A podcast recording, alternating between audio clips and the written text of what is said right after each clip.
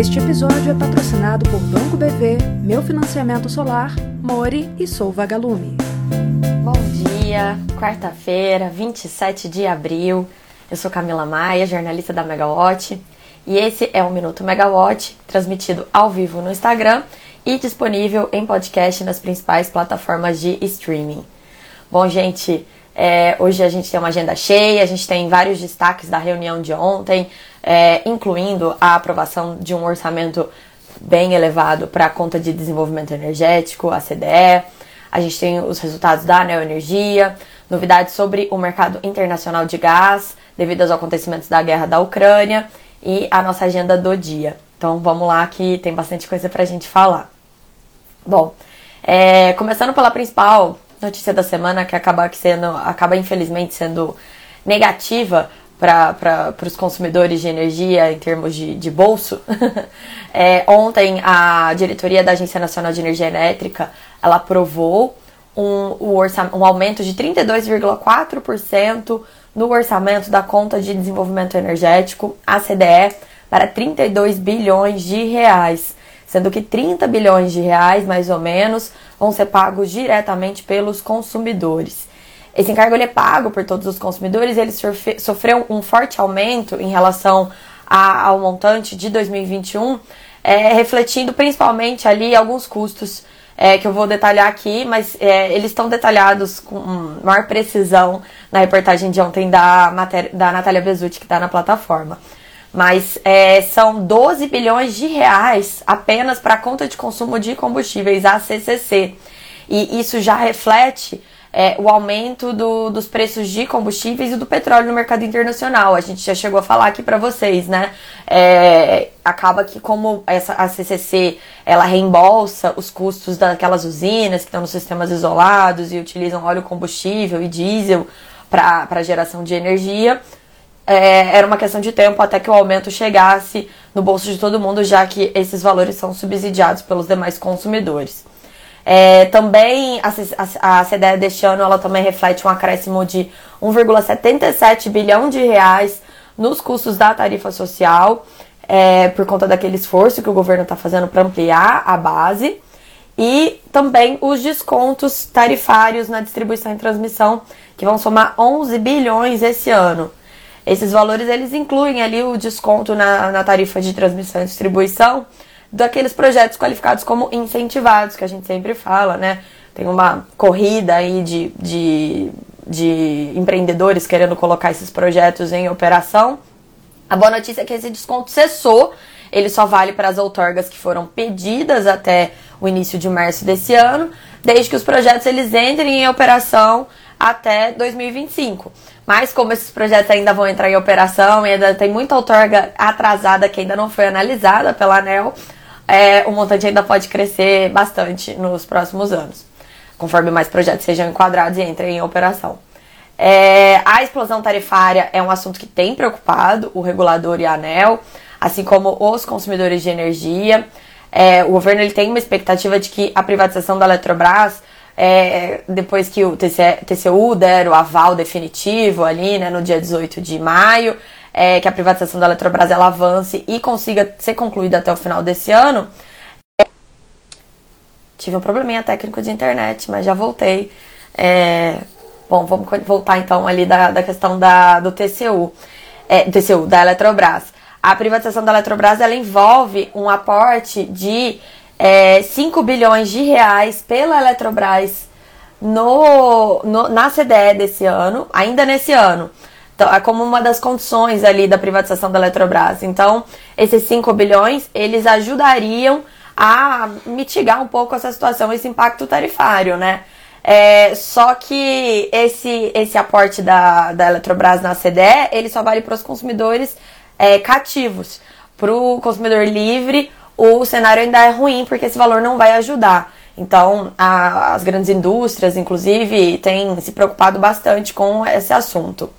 É, o desconto no fio ele foi tema da, de uma discussão ontem na reunião da ANEL, quando os diretores eles trataram do edital do leilão a menos 4, que é previsto para 27 de maio. Ele vai contratar projetos que entrarão em operação daqui quatro anos, em 2026. Ficou, um negócio, ficou uma discussão ali na reunião se vai ter desconto no fio ou não para esses projetos. É, ou o entendimento é que isso vai ser definido depois, porque depende se eles vão conseguir cumprir os, os, os, os requisitos né, da, da lei. Mas o que, o que foi decidido ontem de fato foram os preços teto é, desse leilão. Vai ser de 315 reais por megawatt-hora para hidrelétricas e termoelétricas a biomassa e de 225 reais por megawatt-hora para usinas eólicas e solares que vão disputar pela primeira vez dentro do mesmo produto. A, a expectativa, como sempre, é de grande disputa nos leilões. Ah, o governo quer que tenha uma disputa grande para ter deságio expressivo e isso ajudar ali numa redução é, nos preços futuros da energia elétrica. É, foram cadastrados pela empresa de pesquisa energética 1.894 projetos para o leilão, é, 75,3 gigawatts, sendo que só a fonte solar representa 51,8 gigawatts de potência para esse leilão. É, ontem também foram aprovados reajustes tarifários das distribuidoras Equatorial, Alagoas e Neoenergia Pernambuco, e ambas tiveram um ajuste de quase 20% na tarifa. Mais uma vez, refletindo em grande parte ali os reajustes por IGPM e IPCA nos custos de distribuição e de compra de energia por essas distribuidoras.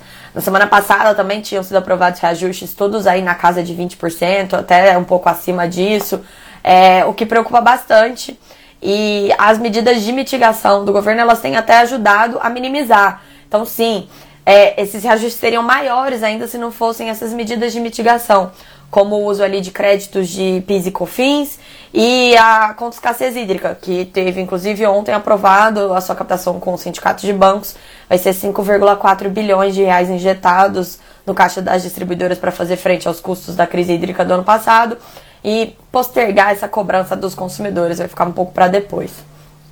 É, ontem foi o dia do primeiro balanço de energia dessa temporada, resultado da energia. Ela teve um lucro líquido de 1,2 bilhão de reais no, no primeiro trimestre desse ano, um aumento de 20%. E mais detalhes, eu convido todos a, a, lerem a matéria do Rodrigo Polito na plataforma, na Megawatt. E a companhia hoje também ela faz uma teleconferência para discutir esses resultados daqui a pouquinho, às 10 horas da manhã. É, então vão ser dados ali é, mais detalhes sobre os resultados, perspectivas para o ano. Então acompanhe na que ao longo do dia a gente vai atualizar com essas informações.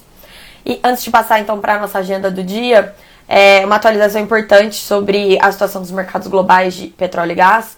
É uma, uma situação que vinha se desenhando já fazia um tempo. A Gazprom, a russa Gazprom, ela informou ontem os governos da Polônia e da Bulgária sobre a interrupção do fornecimento de gás a partir de hoje, valendo hoje. Então ficou alerta para o restante da Europa, principalmente a Alemanha, que depende muito do gás russo ainda para aquecimento e para produção industrial mesmo, é, sobre futuras movimentações do, do, do governo russo nesse sentido.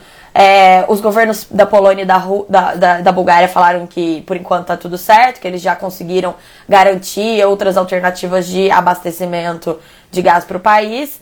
É, mas a gente tem que ficar de olho porque pode ser que venham novas medidas parecidas para outros países. Então, a agenda do dia, além da teleconferência da Nova Energia que eu já falei antes, é, também está previsto hoje um evento em Brasília, na sede do Ministério de Minas e Energia, para a cerimônia de assinatura dos contratos de partilha de produção da, do excedente da seção onerosa dos campos de CEP e Atapu. Foram listados em dezembro do ano passado, levantaram 11 bilhões de, de reais em é, bônus de assinatura para o governo, né, para a União, é, aliás, para a União e para os estados. É, vão estar presentes representantes das empresas que venceram esse leilão, Petrobras, Total, Shell, Petronas e QP Brasil. E além de autoridades, o ministro de Minas e Energia, o presidente da Petrobras, o José Mauro Ferreira, e, e autoridades ali, ANP, PPSA, outros ministérios. É, outro destaque da agenda de hoje é a reunião do Conselho do Operador Nacional do Sistema Elétrico, o ONS, para eleger é, novos diretores para o órgão. A agência Infra, ela informa que o ministro de o Bento Albuquerque, a agência Infra apurou com fontes, né, que o ministro Bento Albuquerque, ele indicou a Elisa Bastos, que é diretora da ANEL, e o Cristiano Vieira da Silva, que é secretário de Energia do Ministério de Minas e Energia, para duas diretorias do ONS, substituindo respectivamente o Jaconias de Aguiar e o Simval Gama. É, o mandato da Elisa Bastos na ANEL ele termina em dezembro desse ano. E ela não pode ser reconduzida por conta de limitações ali da. da não pôde ser, pôde ser reconduzida porque já foram aprovados os novos diretores, né? É, pelas limitações impostas pela lei das agências estatais. É, então é isso, gente. Para finalizar, é, convidar todo mundo para o nosso, principalmente as mulheres, né? Hoje tem mais um encontro mensal do Apaixonadas por Energia. Foi um projeto que a nossa CEO, Larissa Arão, ela inaugurou em março, mês das, mês das mulheres. Toda semana teve esse encontro ali no Zoom com várias mulheres, é, figuras importantes do mercado de energia, mas também abrindo espaço para todo mundo que queira participar. E deu tão certo que a gente decidiu que, por que fazer só em março? O ano inteiro é o ano das mulheres, então agora os encontros serão mensais. Hoje vai ter mais um deles às 19 horas. As informações todas estão nas nossas redes sociais. E é, eu também convido todo mundo para assistir. Ontem a gente fez um webinar barra aula inaugural com os advogados do Lefosse, o Rafael Gomes e o Pedro Dante, sobre os cursos que eles vão lançar agora em parceria com a Megawatt, sobre autoprodução de energia e geração distribuída. Foi um papo bem legal. Eu mediei ali a conversa, né? Foi uma aula inaugural barra entrevista.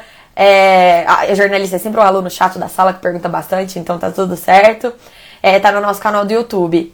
E se você chegou agora e não pegou desde o comecinho, é só esperar um pouquinho, que daqui a pouquinho esse Minuto Megawatt vai estar disponível em todas as plataformas de streaming de podcast. É isso, gente. Obrigada. Até a próxima. Amanhã vocês estão de volta com o Rodrigo Polito. Tchau, tchau.